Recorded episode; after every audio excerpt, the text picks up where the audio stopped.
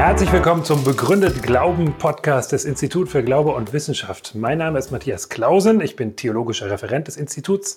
Mit unserem Podcast bringen wir Glaube und Wissenschaft miteinander ins Gespräch und versuchen zu zeigen, wie gut sich Glaube begründen lässt und welchen berechtigten Anfragen er sich stellen muss. Viel Freude mit dem Podcast.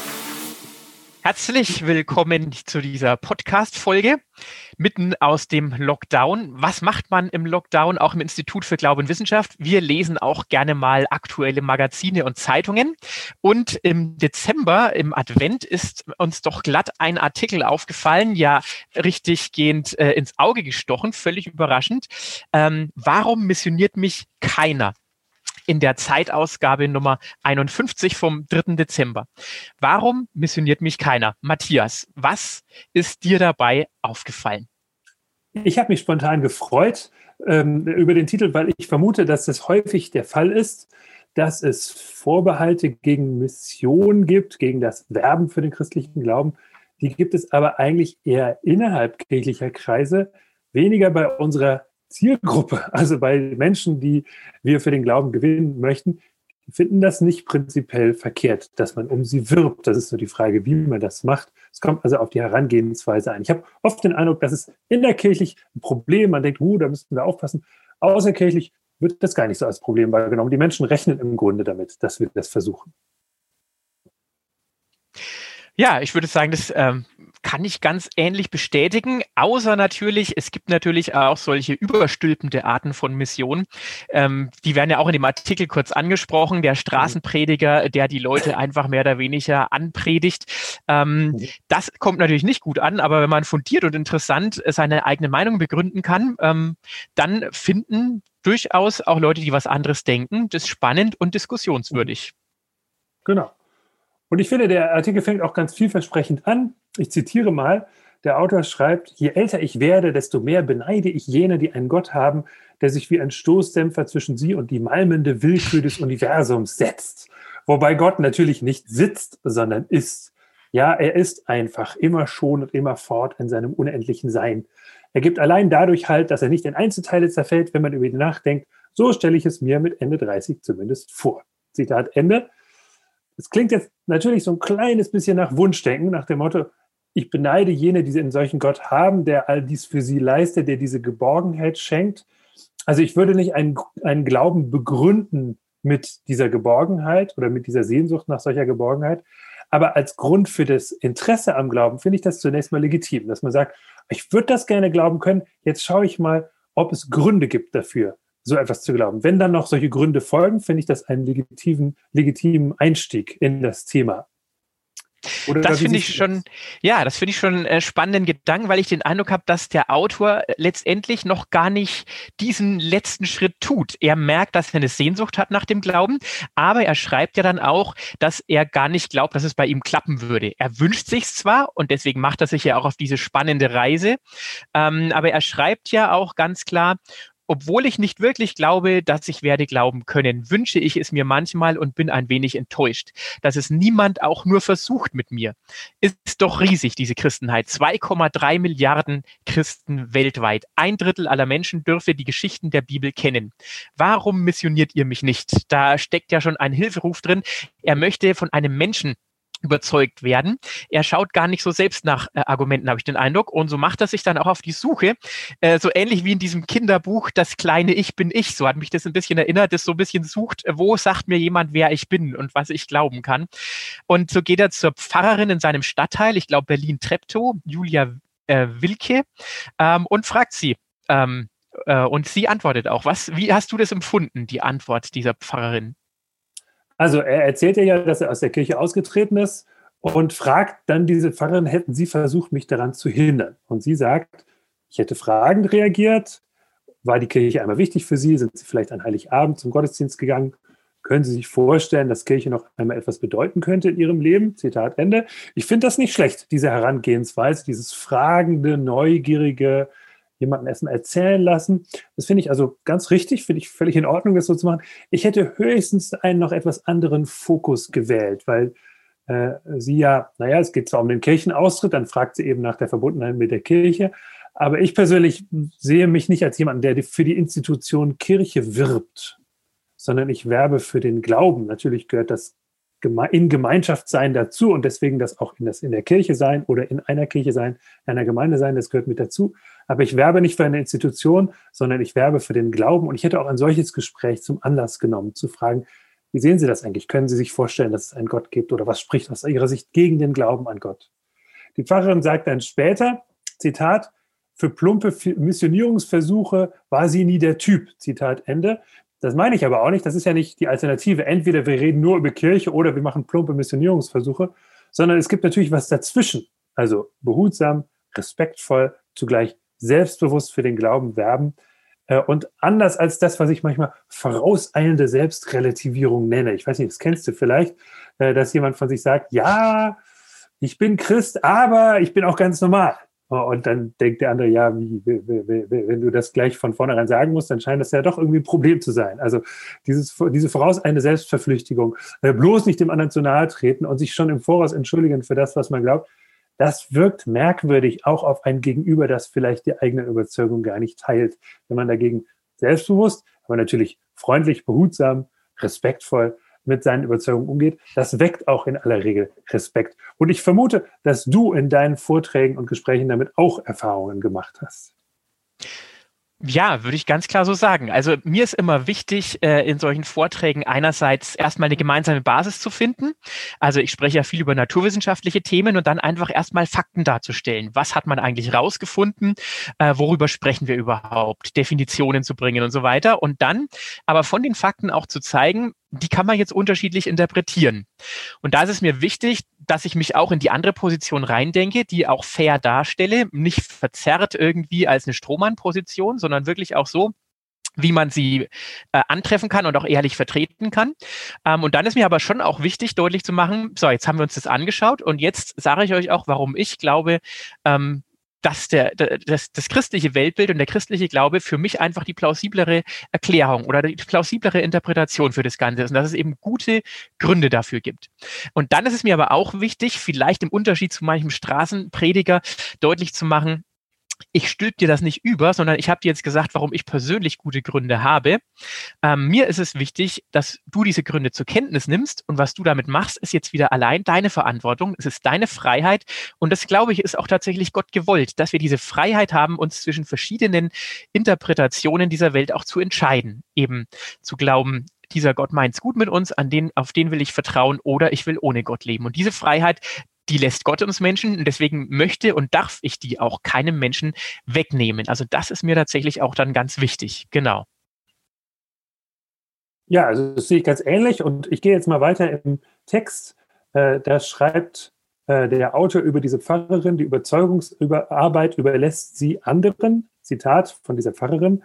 Mission ist für mich etwas, das eigentlich von Gott selbst ausgeht. Wir sind vielleicht beauftragt, ihn dabei zu unterstützen. Zitat Ende. Zunächst mal sagt sie da etwas, was für Theologen, Theologinnen selbstverständlich ist, nämlich das Konzept der Missio Dei, Mission Gottes, also Mission äh, nicht einfach nur als eine zusätzliche optionale Aufgabe der Kirche, sondern als etwas, was von Gott selbst ausgeht. Gott selbst sendet sich in die Welt und er nimmt uns dabei mit, aber es ist sozusagen seine Idee.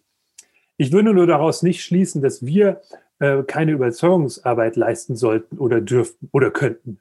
Ähm, das haben schon die ersten Christen nicht daraus geschlossen. Äh, dass Gott handelt, daraus haben sie nicht geschlossen, dass sie sich selber nicht bemühen können oder müssen.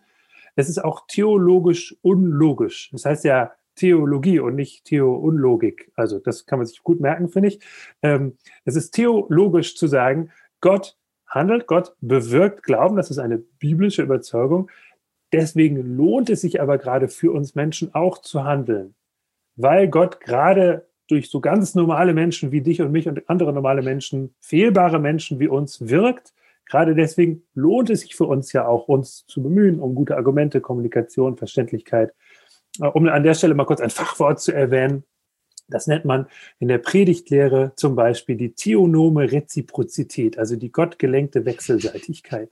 Gott wirkt und deswegen lohnt es sich für uns auch äh, mit zu handeln. In dem Wissen, dass wir es nicht in der Hand haben, aber Gott gebraucht unser Handeln. Ein ganz banales Beispiel. Es ist eine Überzeugung in der ganzen Bibel, dass Gott selbst den Glauben in Menschen bewirkt, aber kein biblischer Autor und kein urchristlicher Gemeindeleiter oder Pastor oder Prediger hat daraus geschlossen, dass man sich nicht um verständliche Sprache bemühen sollte. Also natürlich muss man verständlich sprechen.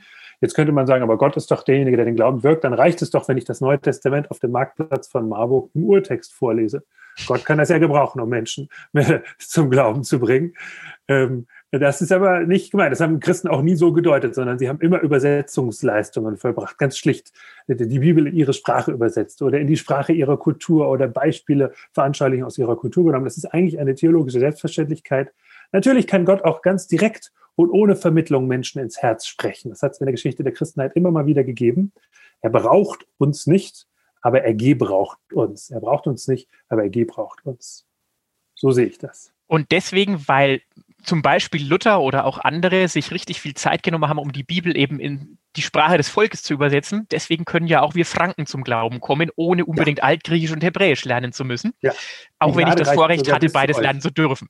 Ja, schön. Ja. Aber nicht jeder Franke dürfte das natürlich. genau, ja, ähm, die Reise von äh, dem Autor Alexander Krex geht ja noch weiter. Ähm, er geht ja dann äh, von der Pfarrerin weiter zum Bischof der evangelischen Kirche von Berlin-Brandenburg und Schlesische Oberlausitz und fragt auch den, also Christian Stäblein heißt er, warum missionieren Sie mich nicht? Und der Bischof sagt, alles, was wir tun, die Sonntagspredigt, die Seelsorge, Konzerte und Oratorien, das soll auch die Attraktion des Glaubens darstellen. Leute zum Nachdenken bringen, ja, ein Stück weit auch ihnen zeigen, es fehlt etwas in meinem Leben, da ist was, was ich nicht habe. Und ich versuche auch immer so zu predigen, dass auch Leute, die nichts mit der Kirche zu tun haben, in diesem Moment einen Anreiz bekommen, sich damit zu beschäftigen.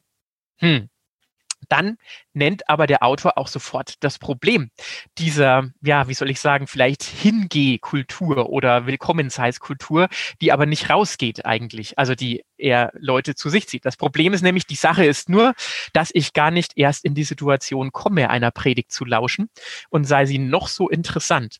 Sie erreicht mich schlicht nicht. Weiter im Text ähm, wird dann deutlich, äh, dass es auch an den dunklen Seiten der Missionsgeschichte liegt, ähm, weil Mission ja gerade, weil wir auch die Franken und die Sachsen und so weiter vorher hatten, ähm, dass Mission ja oft auch eine Zwangshandlung war, ja. Und äh, da wird auch deutlich, da hat die Mission auch manchmal einen völlig anderen Charakter angenommen, der sicherlich nicht im Evangelium begründet, begründet ist. Und da schreibt der Autor auch, die Kirche lässt mich also deshalb links liegen, weil sie kein reines Gewissen hat weil ihr das Selbstbewusstsein fehlt, das andere Religionen so anziehend macht. Das ist natürlich schon ein schwerer Punkt, der es vielleicht den Christen wirklich schwierig macht, ähm, ihren Glauben mit Überzeugung zu vertreten, weil sie einfach merken, das ist so oft schiefgegangen. Was denkst du dazu? Also ich denke zum einen, dass es natürlich stimmt, die, die dunklen Seiten der Christentumsgeschichte sind unverkennbar und mit denen muss man sich so offen und so schonungslos wie möglich auseinandersetzen. Daraus allerdings dann zu folgern, äh, dass man automatisch nicht den eigenen Glauben mit Selbstbewusstsein vermitteln dürfte, das äh, finde ich problematisch. Ich muss da immer an den früheren, früheren Bundestrainer der Fußballnationalmannschaft denken, Berti Fuchs.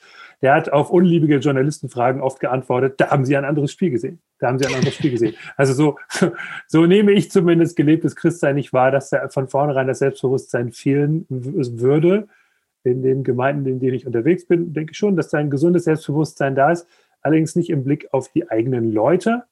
Da ist man sich, denke ich, der Fehlbarkeit durchaus bewusst, sondern im Blick auf den Glauben. Ähm, also ich finde auch, es gibt gute Gründe, selbstbewusst zu meinem Glauben zu stehen, auch im vollen Bewusstsein der dunklen Seiten der Christentumsgeschichte, aber die sind ja gar nicht Inhalt meines Glaubens. Ich glaube ja nicht an die Christen, ich glaube auch nicht an die Unfehlbarkeit meines Vereins, weit davon entfernt, sondern ich glaube an Christus, glaube an Jesus Christus und dieser Glaube an ihn wird nicht falsch durch seine unglaubwürdigen Vertreter. Die unglaubwürdigen Vertreter machen mir den Glauben schwer. Also in der heutigen Zeit gibt es sehr viele davon, bis hin zu Nationalismus, Anhänger von Verschwörungstheorien, die den Namen Jesus im Munde führen äh, und, und damit alle möglichen finsteren Machenschaften rechtfertigen. Da wird mir ganz anders.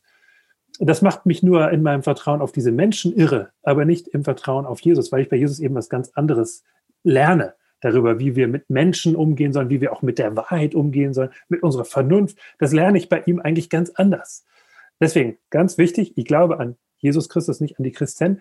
Es ist sogar in meinen Glauben eingebaut, dass ich mit der Fehlbarkeit von Menschen rechte, rechne, damit, dass Menschen scheitern können. Übrigens gerade religiöse Menschen sind in der Gefahr, fürtätig zu scheitern. Das weiß Jesus selbst. Die schärfste Kritik, die er äußert im Neuen Testament, äußerte er gegenüber den religiösen Menschen seiner Zeit.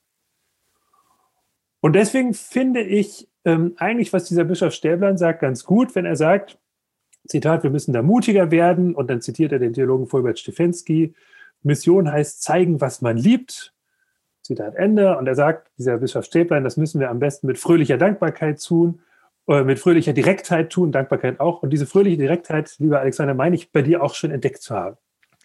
Ebenso wie bei dir natürlich. Ähm, ja, ähm, also ich finde diesen Satz ganz toll. Ich hätte ihn jetzt mir selber nicht so ausgedacht, aber Mission heißt zeigen, was man liebt. Ähm, finde ich toll.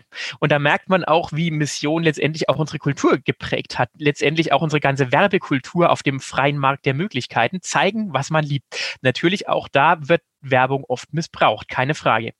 Ich habe mir aber tatsächlich anhand dieses Artikels auch nochmal überlegt, was ist eigentlich das genaue Problem von diesem Herrn Krex? Also warum glaubt er, dass er sowieso nicht glauben kann, obwohl er doch gerne wollte?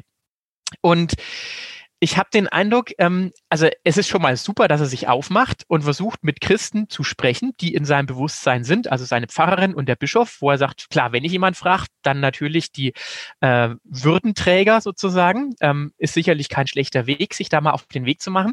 Aber ich denke, da gibt es ja auch noch andere Möglichkeiten, äh, als jetzt nur das Gespräch mit Menschen zu suchen. Ich glaube, man kann sich auch mal überlegen, warum habe ich so ein diffuses Gefühl, dass ich nicht glauben kann. Das definiert er nämlich nie näher. Und ich kann mir vorstellen, dass es daran liegt, dass er sich nie überlegt hat, warum er eigentlich nicht glauben kann und dass das eventuell an einfachen Argumenten liegt. Diese Vorstellung, dass der Glaube an Gott doch einfach old-fashioned ist, dass er out of date ist, dass er nicht mehr aktuell ist. Und dann mal zu überlegen, stimmt das eigentlich? Ist es tatsächlich so, dass die Naturwissenschaft Gott begraben hat, zum Beispiel, wie es viele Leute heute immer noch glauben, ähm, wie ich in meinen Vorträgen merke, die aber dann oft auch ins Nachdenken kommen und merken, nee, so einfach ist es nicht. Also ich denke, das ist tatsächlich der Punkt und das wäre auch mein Tipp an ihn. Und ich habe tatsächlich auch einen Leserbrief an ihn geschrieben, der leider natürlich nicht veröffentlicht worden ist bei sehr vielen Leserbriefen, aber ähm, ja, er hat darauf reagiert. Ich habe ihm tatsächlich geschrieben, ähm, ich gebe ihm völlig recht in seiner Ansicht, dass er dass der Glaube was Schönes, was Attraktives hat, weil die ganzen Probleme der Menschheit, unser Umgehen mit Schuld, unser Umgehen ähm, mit Einsamkeit, mit Leid, ähm, der Tod letztendlich, an dem alles scheitert, weil das alles eine Lösung findet, wenn der christliche Glaube recht hat. Aber natürlich ist das nur dann der Fall, wenn es auch wahr ist. Und das ist der Punkt. Es kann, darf nicht nur schön sein, es muss auch wahr sein. Und deswegen muss man eben auch Gründe suchen. Und das habe ich ihm tatsächlich auch geschrieben. Ähm, Genau, und dann habe ich ihn auch noch auf unsere Website hingewiesen. Ähm, begründetglauben.org. Ich weiß nicht, ob er sich da mal auf den Weg gemacht hat und die angeschaut hat. Ähm, aber ja, das wäre oder natürlich. Diesen, oder sich vielleicht diesen Podcast anhört, wenn ja, also herzliche Grüße. Schön, dass Sie sich genau, eingeschaltet Genau, das wäre natürlich super. Also ohne diesen Artikel wären wir nicht auf die Idee gekommen, diesen Podcast zu machen. Ähm, genau. Also ich finde, das ist ein schönes Schlusswort. Äh, was das Gespräch über diesen ersten Artikel angeht.